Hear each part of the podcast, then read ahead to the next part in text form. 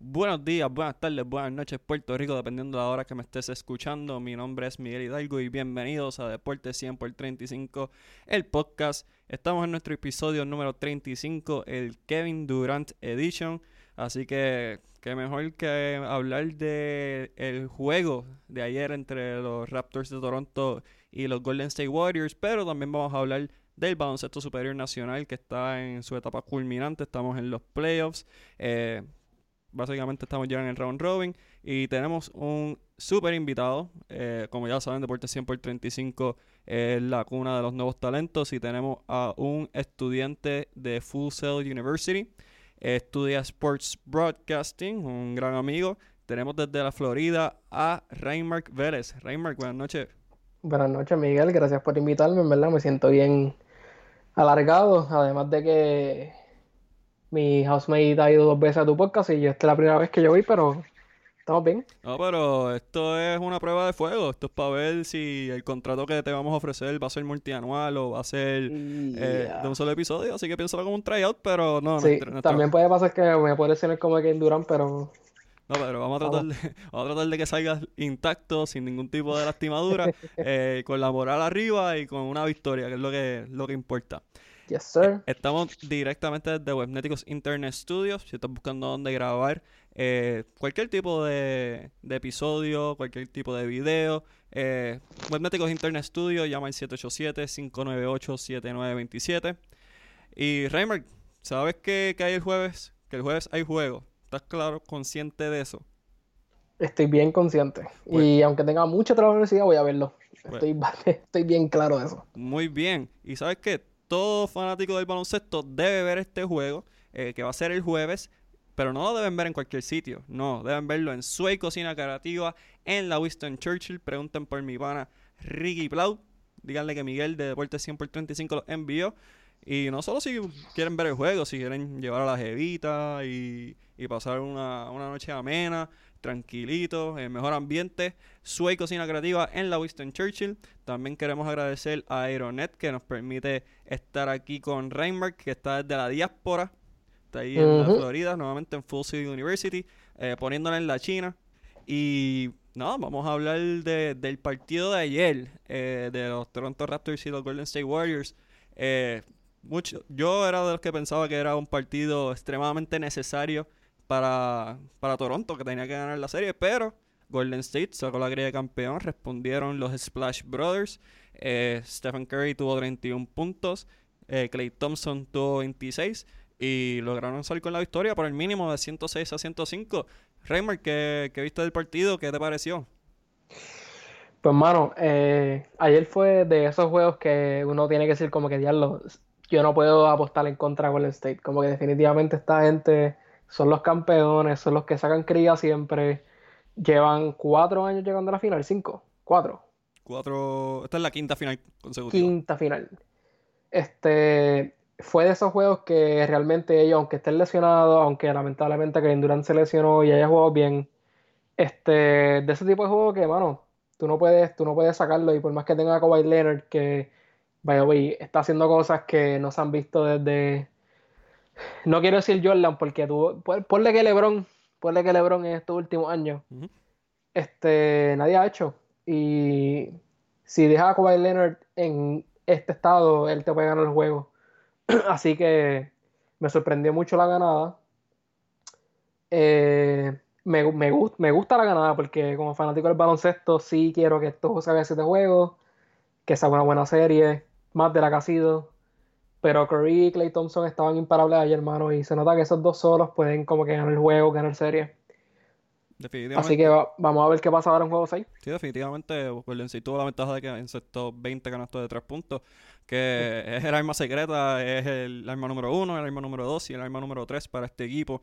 Eh, Kevin Durant empezó el partido, tuvo 11 puntos y desafortunadamente pues eh, sufrió su lastimadura. Cualquiera iba a pensar que el equipo iba a caer después de, ese tipo de lastimadura que uno ya sabía que, había pasado, uno se podía imaginar lo peor ya.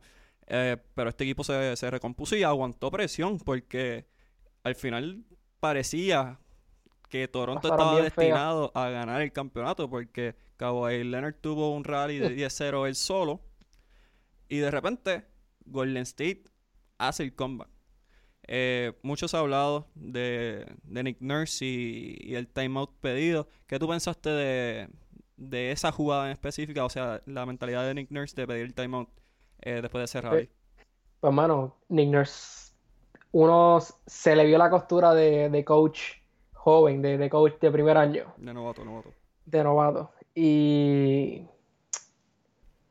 es, difícil, ¿verdad? Porque uno pensaría que ellos tienen el juego gano, porque en verdad lo tenían gano. O sea, lo tenían ahí, de momento hicieron el, el 7-0 run, 10 run, y piden tiempo para quitarle ese, ese momentum. Y con Golden State no puedes cometer errores así. Y son errores de coaching, no son errores de, jugadores. Definitivo.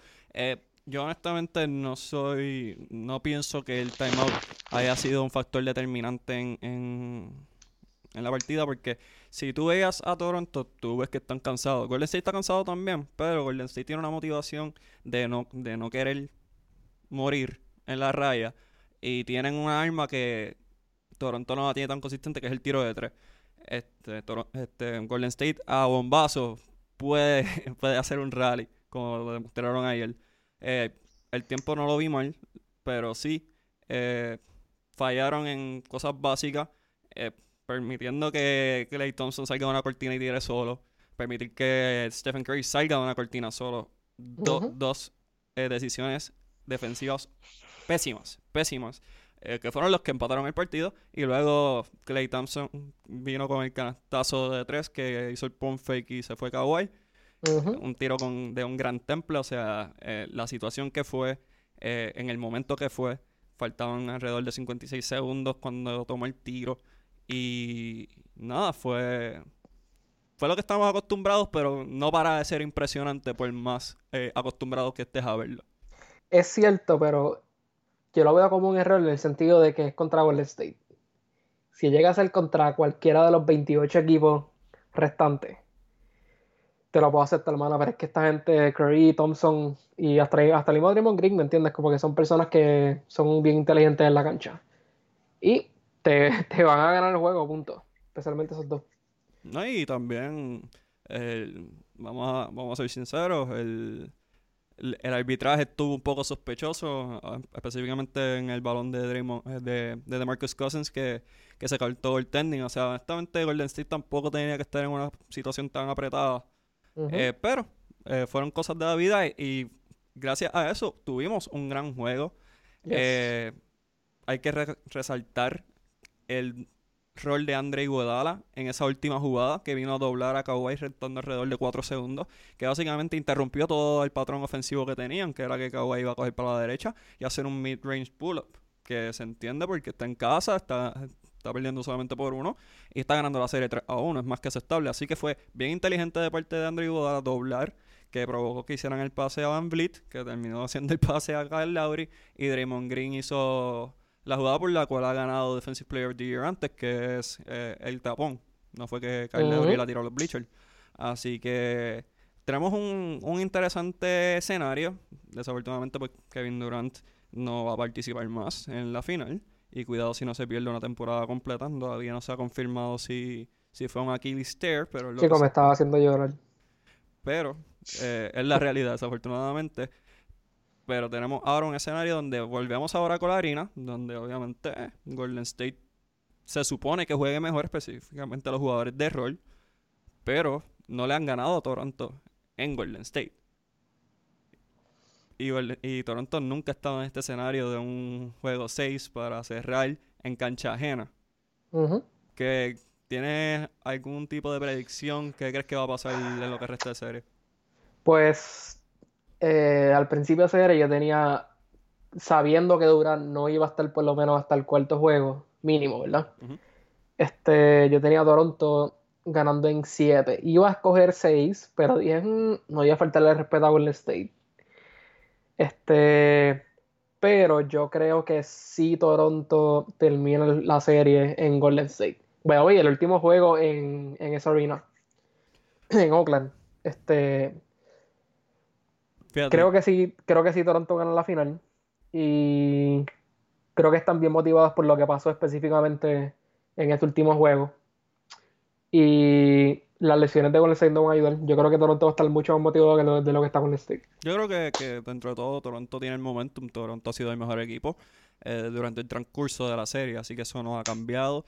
Eh, pero ganaron Oracle tres veces, difícil. Eliminar a Golden State en Oracle, más difícil todavía. Eh, muchos van a decir LeBron lo hizo, pero es una circunstancia completamente diferente. Eh, no veo que Stephen Curry y Klay Thompson permitan que, que se acabe la serie en Golden State. Yo pienso que si Toronto va a ganar, va a tener que ganar en, en siete juegos, que también lo veo bien difícil porque nunca han estado en ese escenario. Eh, bueno, es Kawhi. Pero nada, va a ser una serie extremadamente competitiva, bien reñida. Eh, la NBA no pierde como negocio, como institución, como organización, porque si gana Toronto, eh, gana su primer campeonato en su franquicia. eh, un país foráneo a los Estados Sí. Unidos gana un campeonato. eh, pero si gana Golden State, pues se suma al legado de, de esta franquicia. Se consolida como una de las mejores, probablemente tres franquicias en la historia de- del baloncesto, con los Celtics de los 50, 60, 70 y los Bulls de los 90. Así que hay que ver, hay que ver qué va a pasar. Sí. Yo. ¿Te aventuraste y dijiste que Toronto gana en 6? Toronto ganan 6. Yo, yo voy a aventurarme y, y Golden State gana en 7. Ya, Sí. total, ya me he colgado en mitad de mis brackets durante todos los playoffs. Na- de- no pasa nada si me cuelgo en este también. Mano, tú, tú sabes que yo, yo, yo he pegado bastantes, pero es como que he pegado bastantes series en la NBA.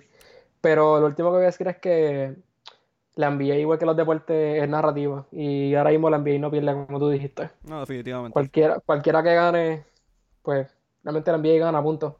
Y en verdad está bueno que el trofeo se lo lleve otro país, que no sea Estados Unidos. Yo creo que sería, eh, son los únicos que pueden hacerlo, uno. Y, y sería bueno, sería bueno. Aunque fíjate, yo, hablando de narrativa, vamos a poner esta, este, este escenario. Zumba. Vince Carter, yo no sé si es free agent, no, no he verificado tanto. Pero ponle que Vince Carter sea free agent. Mm. Vince Carter firma en Toronto. Y Kawhi se queda en Toronto. Ok. Para mí sería fabuloso, espectacular, excepcional, histórico que Vince Carter gane un campeonato en Toronto. Como, cuando. Peyton Manning ganó el campeonato de los, de los Broncos, que él no hizo absolutamente nada, pero lo ganó. Es Pues, cierto. pues algo la, defensa, la defensa ganó el campeonato, ¿verdad? Exactamente, pues que Vince Carter tenga el fairy tale ending que merece y que gane un campeonato en Toronto. Sería, sería perfecto para mí. Ok, Miguel. Si Vince Carter es free agent, ¿a dónde tú lo enviarías? Para Digo, Toronto. pero tú crees que es el equipo que gana el año que viene? No, pero tengo fe, tengo fe en fe. Tú lo quieres en Toronto porque comenzó la carrera en Toronto y tú quieres ver el juego en Toronto. Lit- Eso, eso es lo que pasa. No, literal, literal. Estoy completamente de acuerdo, pero Vince Carter en Toronto, un campeonato, eso se... Hacho, eso se vende solo. Eh, no es por él, pero, pero sí, esto estuvo ahí. Yo solo estudié mercadeo, aquí estoy haciendo ya, vendiendo series finales del año que viene. Pero nada, esto va a ser el jueves, es el sexto juego en Oracle Arena. Recuerden, si lo quieren ver, vayan a Suey Cocina Creativa, pregunten por Ricky Plow, que Miguel los envió para allá. Él los va a tratar súper bien. Ahora, Reimer, no solamente estamos ganando con el baloncesto de la NBA, ahora estamos en la etapa culminante del baloncesto local, del baloncesto superior nacional en unas temporadas más reñidas que hemos tenido en mucho tiempo, en muchos años. Eh, participaron nueve equipos, pasaron ocho, nomás se eliminó uno. 8 de 9. O sea, ¿Quién así, se eliminó? así. Ah, o sea, ahora que dice eso, se eliminaron los brujos de Guayama. Ah, Así que, nada, un torneo de nueve equipos, se eliminó, se eliminó uno. Tremendo. Eh, Marcos Mejía Ortiz, que, que es un excelente periodista, tiene un excelente podcast también en la pintura de deportes, presentó un escenario que me parecía bastante lógico, creo que hubiese sido más efectivo, que es que los primeros dos equipos tenían un bye directo a las semifinales y los últimos cuatro equipos, que- o sea, sí, porque eran seis, eh, tuvieran una, una miniserie de tres partidos y los ganadores pues iban a semi. Y, Mm. y hubiese hecho más sentido que tener un solo equipo eliminándose. Eso suena más lógico y hace más dinero en el país. exacto, porque también distribuyes el calendario. Pero nada. Más juegos. No sé, no sé. Pero pues, uno de los problemas más grandes de baloncesto supernacional, pero. Entre muchos, y no vamos a hablar de eso ahora. Pero vamos a dedicarle un episodio eventualmente a esto. Pero tenemos una serie bien competitivas en los playoffs. Eh, vamos a empezar con el 1 versus 8, el 1 contra el 8. Los Santeros contra los Atléticos. ¿Tienen los números por ahí? Los tengo aquí. Eh, Aguada terminó con un récord de 21 y 15, primero en la liga. San Germán terminó con 15 y 21, octavo en la liga y casi eliminándose con Guayama. Este, el récord de los dos fue 3 a 1 a favor de la Aguada. Además de eso, a pesar de que es una serie de 1 contra 8, los números estadísticamente están bien reñidos, están bien a la par. 86 puntos por juegos cada equipo, 34 y 33 rebotes cada equipo. La única diferencia es realmente ninguna. Eh, tiro libre por 4%. Así que a pesar de que es 1 contra un 8, eh, las estadísticas por lo menos están bastante a la par. Y Raymark y yo hemos discutido que las estadísticas son cosas que pueden a veces hasta ser misleading. Eh, por ejemplo, tú ves las figuras claves de Aguada, tienes jugadores como John Holland, eh, línea a novato del año, o sea, con 30 años. Con 30 años, con experiencia en NBA, con experiencia en Europa, pero nada, es novato, técnicamente es novato. Eh, Rigoberto Mendoza, que es un jugador de la selección de la República Dominicana. Eh, tienen a Gilberto Clavel, que es parte del equipo 3x3 de Puerto Rico. Eh, Alex Abreu, que ha jugado en Francia, Jonathan Rodríguez, que fue uno de los mejores anotadores del año pasado, eh, Chris Gastón, que ha sido parte de la selección nacional, Carlos Emory, Filiberto Rivera, Ricky Sánchez, en fin. Aguada tiene un equipo que el 90% de la escuadra ha participado en la selección nacional de Puerto Rico. Mientras que San Germán tiene a Papá Laria Ayuso. Papá. Papá el mejor tirador de tres en la historia del BCN. Los números lo respaldan. Eh, tienen a Isaac Sosa, que es una línea para progreso del año. Primer jugador eh, en promediar 50% de tres puntos con más de 200 intentos. Eh, Guillermo Díaz. ese es el Stephen Curry de la liga.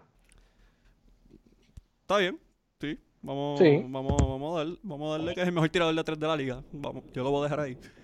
Eh, Guillermo Díaz, Gary Brown se va a integrar ahora, este, a partir del segundo partido. Eh, ahora que estamos grabando, probablemente están jugando. O sea, creo que se estamos grabando durante, en el mismo medio de la postemporada. Porque así somos, somos así. Me gusta grabar más tarde que temprano. Sí, sí, definitivamente. Aparte de que algunos tenemos que trabajar y otros tienen que estudiar. Así que tenemos, tenemos vidas complejas, pero. El puertorriqueño siempre tarde, recuerda. Sí, siempre tarde. Pero lo, tal, lo último para lo mejor, siempre. Habiendo dicho esto, mencionamos que Gary Brown se integra a partir del segundo partido, estuvo en Israel. Eh, llega un equipo bien diferente al que está acostumbrado. Eh, ¿qué, ¿qué, tú crees que va a pasar en esta serie, Reimer? Este, pues varias cositas de aguada por lo menos. Este, el equipo usa, o sea, básicamente como tú dijiste, tienen 12 jugadores que pueden estar en la rotación. Este, me gusta que es un equipo, a pesar de que ofensivamente no es el mejor equipo, este, me gusta que se distribuyan los puntos con un equipo bastante completo. Este, ¿qué, mi pregunta es hacia ti, ¿qué tú crees de esa rotación de 12 jugadores? Supone que tú crees que deberían acortarla, dejarla igual. Yo soy una persona que piensa que deberían acortar las rotaciones en postemporada, a pesar de que es un 1 contra un 8. Eh, yo soy de la misma escuela que tú. Yo considero que las rotaciones se deben acortar, eh, y más con el paso de la serie. Sin embargo, eh, Aguada presenta un dulce problema para Carlos González, su dirigente, y es que puedes jugar cualquier estilo de baloncesto y amoldarlo a tu manera. me explico. puedes jugar un juego pequeño. Tienes a Alex Abreu que mide 5'9, 5'10 at most. puedes poner a Jonathan Rodríguez en la 2, a John Holland en la 3 a Chris Gastón en la 4 y a Gilberto Clavel en la 5. Tienes un equipo pequeño, rápido, eh, con, mucho, con mucha capacidad de anotación. Pero si quieres jugar un equipo más alto, pues puedes poner a Rigoberto Mendoza en la 1, a John Holland en la 2, a Carlos Emory en la 3, Ricky Sánchez en la 4 y Joseph Young en la 5. Tienes un equipo más alto. O sea, tiene una versatilidad ofensiva y defensivamente, específicamente defensiva, que es cuando más ajustes puedes hacer, eh, que te permite tener flexibilidad. Yo personalmente me gusta cortar rotaciones, pero todo varía dependiendo la noche. Eh, porque el ritmo es algo que, que puede cambiar de un día para otro. El tempo de juego es algo bien importante que hay que tomar en consideración. Así que es un dulce problema para tener, pero sí, yo fomento que se acorte la rotación. Ok. Aunque sea uno contra un 8. Aunque sea uno contra un 8. Eh, Aguada es el claro favorito, no, que no quepa la menor duda, como mencionaste al principio. Es una ventaja de 3-1 en el matchup eh, en la temporada regular. Así que lo importante es que Aguada salga de esto rápido. Obviamente, como hemos mencionado, el calendario es uno sumamente atropellado durante toda la temporada. So, mientras más descanso puedas conseguirle a tus jugadores, mejor. Así que. Yo Pregunta rápida. Zumba. ¿Quién gana más juegos, San Germán o Guayama? en, una, en, una serie así. En, una serie contra Guadalajara. Wow. ¿Sabes qué? Guayama. Guayama. Guayama. Yo, pienso, que Guayama tiene un poquito más de personal, por lo menos de fuerza y de altura que, que puede responder. Pena, hubiera sido una serie con Guayama. No sé si hubiera sido mejor. Pues, creo que hubiese sido lo mismo, pero. eh, nada, San Germán es una muy buena cuenta de Twitter. Reimer, tú que te gusta navegar en las redes, te, te, aconsejo que sigas esa cuenta. Está muy bien. Definitivamente. Muy bien manejada. Eh, la fanaticada de San Germán, la cuna del baloncesto, regresó. Y espero que apoyen a este equipo y Dios quiera puedan sacar una victoria. Mi predicción es que Aguada va a ganar en cinco partidos. Yo estoy, yo pienso lo mismo que tú. Aguada en cinco. Un hombre inteligente. Obviamente aquí está lo mejor de lo mejor. Deporte 100 por 35. Ah. Sangre nueva en la casa. Vamos. Lo que falta. Y, y duérmanse, duérmanse, que por ahí vamos. Eh, vamos para la segunda serie, Leones de Ponce contra los Cariduros de Fajardo. Dime, dime algo de, esa serie, Raymond. Lo que me gusta de la serie es que los dos equipos están promediando la mayor cantidad de puntos entre estos ocho equipos. 94 eh, puntos para los Leones, 95 para los Cariduros. Es una serie interesante. Hubiera sido más interesante si Carlos Reyes estuviera jugando contra Fajardo. Pero no es así. Así que, en verdad, una, una serie de matchups. Me gustaría ver, por ejemplo, a Juan Miguel Suero contra Vasallo. Sería así. Ver el tempo de Carlos, Carlos Rivera, a pesar de que tiene 36 años. ¿Qué, ¿Qué, tú piensas de la serie? Me pusiste a pensar en eso de Arroyo, ahora que lo, piens ahora que lo mencionas. Eh, Carlos Arroyo, que con 38 años era el líder en asistencias indiscutibles, nadie estaba cerca. Y decide partir al Big Three a jugar con el Trilogy yo. Money, money, money, money. Y, para y ahora Ponce cruza con el equipo que le debe chavos a él, pero él era coapoderado. Oye, estuviese bueno que Carlos Arroyo dijera como que yo voy a viajar a Puerto Rico, voy a jugar una serie, voy a eliminar 4-0 a Fajardo y me voy para Miami otra vez. Estaría, estaría chévere, me, me gusta esa narrativa. Carlos, no es muy tarde. Tú, tú eres un hombre adinerado, tú puedes coger un jet privado. Nada, simplemente para, para el bien del baloncesto. Así que, ah, yendo a la serie, yendo a la realidad, a lo que, a lo que vinimos, pues dos equipos completamente diferentes. Ponce es un equipo más veterano. Mencionaste a Carlos Rivera, Ángel Daniel Basayo. Tienen a Víctor Liz, que fue el líder en anotaciones con 19.5 puntos por juego eh, Adrian Newter, eh, jugadores de esa talla, mientras que Fajardo, que fue un equipo sorpresa este año, tienen jugadores como Juan Miguel Suero, eh, Robert Glenn, Derek Chris, que vino vía cambio de los Leones de Ponce, eh, Jader Fernández. Eh, el jugador más veterano dentro de los cariduros es Ricky Meléndez, que todavía sigue dando hasta... pero son equipos completamente diferentes. Estilos de juego, Reinmark. es veteranía contra juventud. ¿Qué, favorece? En este caso, man, es que aunque no sea fanático de Ponce, yo sé que ellos siempre, su equipo siempre son, ¿verdad? Son buenos y llegan lejitos y la fanaticada siempre está ahí. En este caso, me gusta mucho Carlos Rivera y, que, él, que, él, ponga el tempo de la serie. Ángel Basayo siempre un plus, eso, eso no falla. Este, pero es una serie más de machos, mano a pesar de que Juan Miguel Suero va a ser una pesadilla para Ponce, promediando 18.66, un jugador bien completo. este, me, me gusta mucho Ponce. Y la experiencia contra Juventud, yo siempre voy a escoger la experiencia en este caso. Así que tú ya te aventuraste y escogiste a Ponce a ganar. A Ponce. En seis jueguitos. Yo me voy a ir por el lado contrario. Yo voy a la juventud de Fajardo y te voy a explicar por qué. Fajardo es un equipo que uno no tiene nada que perder. Todo el mundo pensaba que iba a llegar último porque Felo salió a todos sus jugadores estelares. Eh, Juan Miguel Suero era el único refuerzo que tenían básicamente asegurado y él no podía llegar a tiempo, así que trajeron a su hermano Gerardo, que lució muy bien con Fajardo y con los vaqueros. Pero Juan Miguel llegó tarde. Es un equipo joven, apostó a Jader Fernández, eh, a Ander Ortiz, a Enrique Ramos, jugadores que no se les había dado la oportunidad anteriormente. Y, dieron, dieron el clavo y Felo Rivera dentro de todo lo que piensen de él como, como apoderado, pero como dirigente lo hizo muy bien. Eh, es una serie de matchups, como mencionaste, y más de estilos, porque Ponce no tiene la profundidad en el banco para jugar un fast pace. Tiene que ir lento, pausado, eh, utilizar a, a Uter, a, Will Daniels en la pintura, y de ahí, pues, que Carlos Rivera, que ahora mismo, eh, sin duda e indiscutible, es el mejor mariscal de campo que hay en el BCN, que, que él corra el juego. Pero, si Fajardo logra, uno, ganar la lucha en rebote, y dos, fomentar la transición, se está dando la mejor oportunidad para ganar. Y nuevamente no tienen nada que perder. Juan Miguel Suero, 18-6-6. Na- más nada, que, más nada Ujú. que decir. Es uno de los refuerzos más consistentes de esta temporada.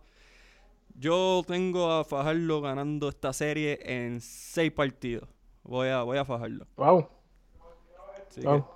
Pero sí, pero como que Lane y Reese cogen rebotes, así que se supone, ¿verdad? Que por lo menos esa, esa lucha se de ellos. Vamos para la, Pero vamos a ver, vamos va para la próxima serie, Reimer. Quiero... Es que esta serie Wild Wild West entre vaqueros e indios, pues me llama la atención. Son dos... Siento que te estás riendo. Me, me estoy riendo un montón. Nada más que estoy tratando de mantener el, el profesionalismo. Tú sabes, como me enseñó Mr. Rating Rey González. Yes, Eh, vaqueros e indios. vaqueros e indios. Eh, los vaqueros, lo digo desde ahora, y para sorpresa mía, porque todo el mundo sabe que yo no soy fanático de los vaqueros. eh, los vaqueros son mi candidato a campeones este año. Me estoy adelantando un poquito, pero eh, quiero que sepan que yo pienso que Bayamón va a ganar. Porque sé que se quedaron incrédulos cuando tiré el estatus en Facebook, lo sé. Pero no tienen un, un matchup fácil. Tienen a los Indians de Mayagüez, otro equipo que no tenía absolutamente nada que perder, que a mitad de temporada parecía que se habían rendido. Dijeron, ¿sabes qué? Yo no voy a jugar más. Salieron de sus dos mejores jugadores, entiéndase Israel de Jesús y Devon Collier. Pero con esa salida llegó Flor Meléndez. Y Flor Meléndez logró el 180 más grande que yo he visto en un equipo de baloncesto superior nacional. Ah, Flor Meléndez. Leyenda, leyenda Sí, de- sí. del baloncesto. Eh, solo para dar un poquito de insight, Bayamón tuvo marca de 20 y 16, mientras que los indios tuvieron marca de 18 y 18. Eh, dividieron la serie 2 a 2 entre ellos. Eh, dame figuras claves de Bayamón y figuras claves de, de Mayagüez, Reimer. ¿Qué- ¿Quién tú crees que puede lucir? Pues antes que todo, yo también voy a adelantar un poquito y tengo a Bayamón ganando el campeonato. Qué- Esto no, qué- esto no fue hablado, es que en verdad me encanta el equipo. Este, un dato bien interesante de la serie es que es el mejor equipo en la casa de Bayamón con 15 y 3 contra el mejor equipo en la carretera con Mayagüez de 10 y 8. 10 y 8 no es el mejor récord, obviamente, pero sigue siendo el mejor récord empate en la liga. Así que va a ser una serie interesante por esa parte. Los dos equipos promedian 92-90 puntos. Y las figuras claves para Bayamón los- son Javier Mojica, que a pesar de que tiene 34 años sigue dando bandazos. 18 puntos, 3 rebotes, 3 asistencias. Ismael Romero, cubano, 6'8 centro, promediando 18 puntos, tirando 64% de campo. Y Greg Smith, otro centro, promediando 17 puntos, 11 rebotes, tirando 60% de campo. Además de eso, Bayamón tira 39% de tren. Así que este equipo es completo. Este equipo tira afuera y tira adentro. Otra Eso persona es lo que me gusta. Otra persona que podemos incluir en esas figuras claves de Bayamón es Benito Santiago Jr., 17.8 puntos por juego en 31 partidos. O sea, un equipo muy completo, como mencionaste. Tiene, tiene tiradores para, para poder responder y tienen un muy buen juego interior. Y obviamente, en el mejor tiro es uno en la pintura. Por eso los porcentajes están altos de jugadores como Ismael Romero y Greg Smith, que es uno de los candidatos a jugador más valiosos. Estuvo desde el principio de temporada. 17 puntos, 11 rebotes, o sea, un double-double constante. Eh, pero Mayagüez tiene la línea para MVP, que es Brian Conklin, que promedia 16.9 puntos por juego. Eh, él brincó de quebradillas para Mayagüez. Eh, entre los muchos cambios de refuerzo que han ocurrido, no solo en, la liga, pero específicamente para quebradillas. Eh, pero Mayagüez tiene figuras jóvenes, tienen a Will Martínez, integrante del equipo 3x3 de, de Puerto Rico. Eh, el novato legítimo Justin Reyes, que participó en el G-League eh, con los Salt Lake City Stars. Eh, también estuvo en un campamento de los Oklahoma City Thunder.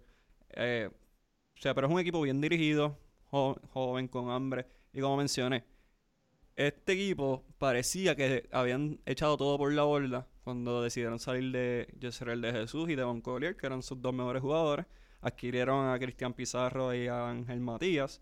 Y nada, se han integrado muy bien al esquema y al sistema de Flor Meléndez. Los tiene jugando feliz, los tiene jugando con mucha alegría y energía. Y nada, todos sabemos que Mayagüez es una muy buena plaza de, deportes, no solamente de baloncesto, pero que la fanaticada se envuelve y si siguen metiendo los universitarios y ofreciendo cerveza a dólar, se va a llenar la cancha. Mm. En verdad, Mayagüez, Mayagüez es, la narrativa que, el baloncesto quiere aquí. Un equipo joven, que corre, que, tiene, que está en momentum. Ahora mismo tienen el mejor momentum. Eh, cambian de, dirigente, como tú, como, como, tú dijiste, Miguel, y vale la pena como que, ellos ganen verlos triunfar. Pero yo pienso que Bayamón en este caso es, es mucho. Si no fuera contra Bayamón, si fuera como que, imagínate si fuera Fajardo y Mayagüez, que la serie no estuviera buena también. Entonces estaría buenísimo. Excelente. Pero pues le, tocó con, con Bayamón y, no creo que puedan superar esa serie. Y Bayamón también integra a Cody Clark eh, como refuerzo. Me, me llegaron un comentario de que no lucía en la mejor condición posible. Pero eh, Cody Clark es un jugador que conoce a la liga, ha sido campeón con los capitanes de Arecibo. Así que hay que ver. Eh, se encontró con la medalla peso. Así que, hay que ver, hay que ver cómo luce. Y dentro de todo, pues los vaqueros tienen una muy buena, una muy buena, ¿cómo se dice? Un buen cornerstone. Eh, explíquese Greg Smith, Ismael Romero, Javier Mojica, jugadores que probados, que tienen mucho que demostrar, mucha hambre luego del año pasado. Eh, hay que ver cómo responde el point guard, Jonathan Hahn, que aunque fue líder de asistencia, pues nunca ha estado en este tipo de, de escenario. Así que tengo a Bayamón ganando en, seis partidos. Pero va a, ser una serie interesante entre todos. Pienso que Mayagüez va a ir con todo. Yo tengo Bayamón en cinco. Ok, ok. Cinco jueguitos. Estoy dando uno. Así que vamos a probablemente la serie más pareja. Hmm. En la Guerra del Norte. Entre los capitanes de Arecibo y los piratas de Quebradillas. Dime, dime algo de estos dos equipos. ¿Cómo terminaron la temporada? Pues los capitanes terminaron en la quinta posición con 18 y 18 y Quebradillas en la cuarta posición con 19 y 17, así que un jueguito de diferencia. Eh, estadísticamente los dos equipos están ahí, están, bien parejos. Es como si fueran 1 y 1.5, están ahí. La serie terminó empate 3 a 3 y todo el mundo sabe que la serie entre Capitanes y Quebradillas son series intensas y agresivas y queremos dejarle, ¿verdad? De parte de, de 100 por 35, eh, decirle a los fanáticos que lo cojan con calma, ¿verdad, Miguel? Que, que se disfruten la serie. Seguro, eh, esto es algo eh, bien importante luego de, de, las acciones de los fanáticos de Toronto ayer, eh, que se estaban alegrando de la lastimadora que ven Durant. Esto es un deporte, un deporte para gozar, es para pasarla bien. Eh, vayan a la cancha, es un ambiente familiar para estar tranquilo. Obviamente se puede apoyar sin la necesidad de, desear el mal.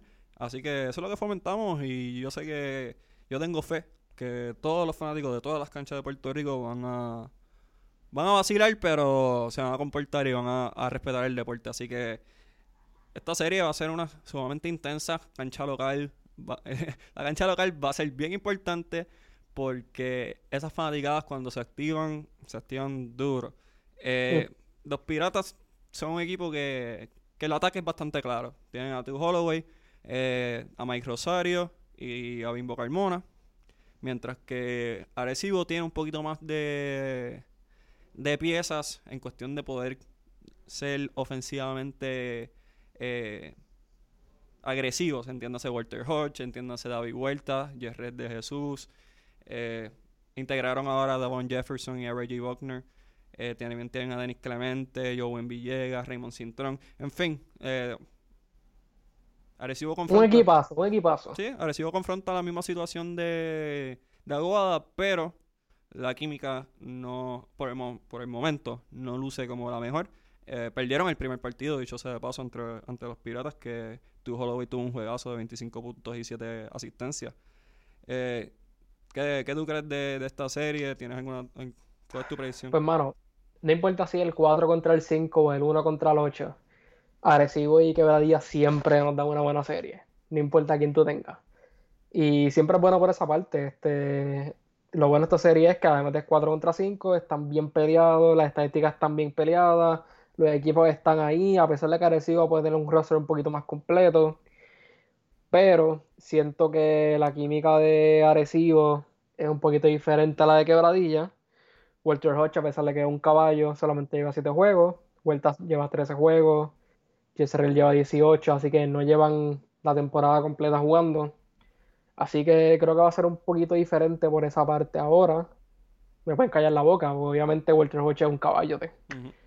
Así que el juego de ayer creo que se acabó solo por 5, si no me equivoco. Fue un juego bastante cerrado. Sí, efectivamente, que ahora ya ganó por 5, 82. Este. Así que la serie se va a definir por química, en mi opinión.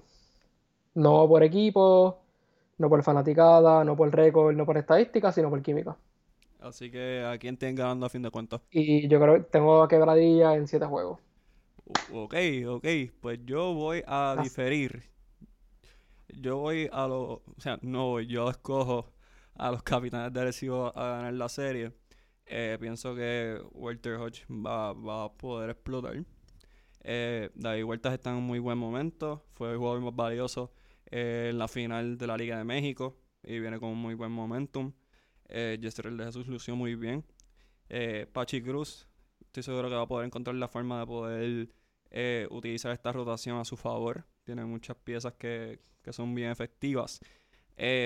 pero no te voy a negar que Quebradillas tiene muchas piezas que ofensivamente tal vez no sean de alta relevancia, pero defensivamente pueden provocar muchos problemas.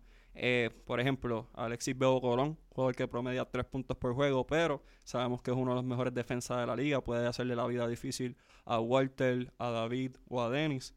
Eh, Jorge Brian Díaz, eh, centro de la selección nacional, 6.8 puntos por juego, 5 rebotes, pero tiene la experiencia, ha chocado con Davon Jefferson antes, sabe lo que trae, así que estoy seguro que, que debe tener algún tipo de de método para contrarrestar lo que Davon Jefferson traiga. Eh, Pelaco Hernández, eh, ya que va a estar eh, activo en la serie, no va a estar en el, en Mundial 3x3 por motivos personales, pues un tipo de 6'8, 6'9, sumamente atlético, sumamente fuerte, va a poder incomodar y cambiar el rumbo de muchos tiros. Alex Franklin, jugador de la selección nacional, de la que goza de total confianza de Dicasiano, dirigente de los Piratas, eh, puede hacerle la vida muy complicada a, los aleros. Entiéndase David Huerta, Joven Villegas. Así que estos jugadores que, que yo denomino factores X son bien importantes en esta serie y, van a hacer daño en su cancha. Así que dentro de todo, pues los piratas pueden robarse la serie, pero de igual manera tengo la veteranía y la experiencia de Arecibo, y además del firepower que tienen, como los ganadores de esta serie en seis partidos. Y realmente esta serie es 100% recomendada, no importa si eres fanático de, de quien sea, porque estos, dos equipos siempre, siempre dan una buena serie. Y hablando de, cosas recomendadas, recomendamos que nos sigan a través de todas nuestras redes, entiéndase Facebook, Twitter e Instagram en Deportes 100 por 35. Nos pueden escuchar en Apple Podcasts, Spotify y SoundCloud. Raymark, estás en, Full Sail University, estudiante de Sports Broadcasting, eh, Sangre Nueva, El Futuro. Eh, ¿Dónde te pueden seguir nuestro público? Que obviamente es un público muy inteligente si nos está escuchando. Definitivamente. Pues mi nombre es un poquito complicado, pero para mi Twitter me pueden seguir en arroba RHI, que es Ray, arroba Vélez, V-E-L-S, L-E-Z. Twitter arroba RHI underscore Vélez. Y en Instagram, que lo abrí hace poquito, tengo 26 años y abrí mi primer Instagram hace como 4 meses. En R underscore Vélez 12.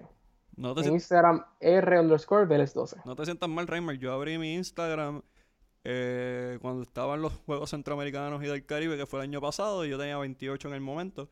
Así que no te sientas mal. Eh, Ah, bueno, en verdad que no, ya me siento mucho mejor. Tranquilo, tranquilo, que, que nos, nos toma tiempo, nos toma tiempo. Estamos aprendiendo Estamos aprendiendo la tecnología. sí, de esta nueva generación. Por eso es que le estamos diciendo que ahora es que vamos a apretar. Prepárense. Eh, dicho sea de paso, pues sigan a Reinmark, uno de la, de la sangre nueva, un gran futuro por delante. Uno espero que tenga oportunidad de ser de los grandes narradores que tenga este país, al igual que su compañero Jonathan Basabe, que también está por allá, también parte de este equipo de Deportes 100 por 35. Eh, unas últimas palabras para tu, tu nuevos y fieles seguidores, que obviamente hoy va a subir el rating. Pues, mano, en verdad quiero que sigan a Miguel y quiero que sigan a Deportes 100 por 35 porque Miguel es de estas personas jóvenes que están metiéndole mano al Miria en Puerto Rico. Y como persona que está estudiando sportscasting, viéndolo desde afuera, toma, cogiendo mucha experiencia para poder regresar a mi país. Este, Miguel es de los que lo está haciendo bien y el deporte en Puerto Rico no es el mejor ahora mismo, pero tenemos personas que le están dando mantenimiento y seguimiento a eso. Así que síganlo. Eh, agradecido, ya brother. Agradecido por esas palabras. Se nota que ese salario que yo estoy que estoy pagando no, no está yendo eh, no, no, no está yendo a no estamos malversando fondos como, como otras personas. Pero nada, agradecido de, de tu tiempo, Reimer. Sabemos que estás en semestre, que estás dando duro, sacando todas, ah, obviamente, como buen boricua, eh, metiendo Yes, mano. Y En la diáspora. en la diáspora, pero siempre pendiente de lo que pasa en Puerto Rico. Vamos a tener otro episodio eh, con Reymar pronto. No, no voy a darle muchos detalles porque bueno, después me lo quieren piratear. Los estoy velando ustedes también, muchachos. Pero nada, agradecido, Reymar, por, por tu presencia. Y gracias a ustedes por escucharnos en la noche de hoy, o en el día, o en la tarde, dependiendo de la hora que nos estés escuchando. Recuerda seguirnos por Deportes 100 por 35. Y nos vemos la semana que viene, Corillo. Chequeamos.